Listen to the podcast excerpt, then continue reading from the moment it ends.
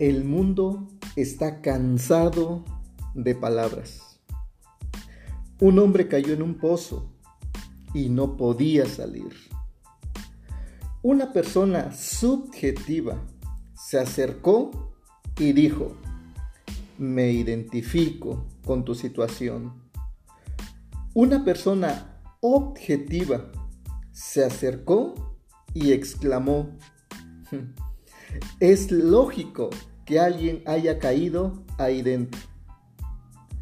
Un fariseo dijo, solo la gente mala cae en el pozo. Un matemático calculó las probabilidades de que alguien pudiera haber caído en ese pozo.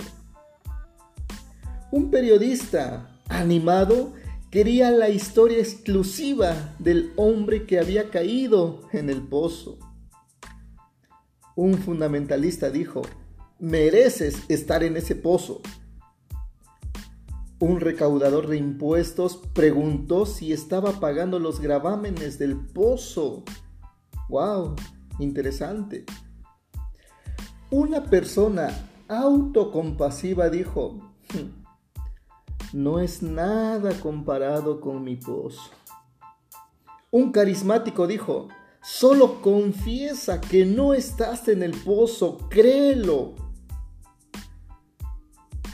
Un optimista dijo, las cosas podrían estar peores. Un pesimista dijo, ah, las cosas van a empeorar. Jesús, viendo al hombre, lo tomó de la mano y lo sacó del pozo. En el Evangelio de Mateo Jesús dice que cualquiera que dé un vaso de agua, siquiera un vaso de agua, a un seguidor suyo, y solo por el hecho de ser de Cristo, aquel a quien le dio un vaso de agua, no perderá su recompensa.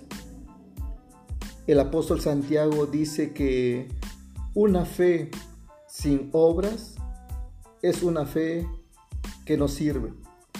Peor aún, es una fe muerta. Y tú eres de los que dicen mucho o de los que hacen mucho.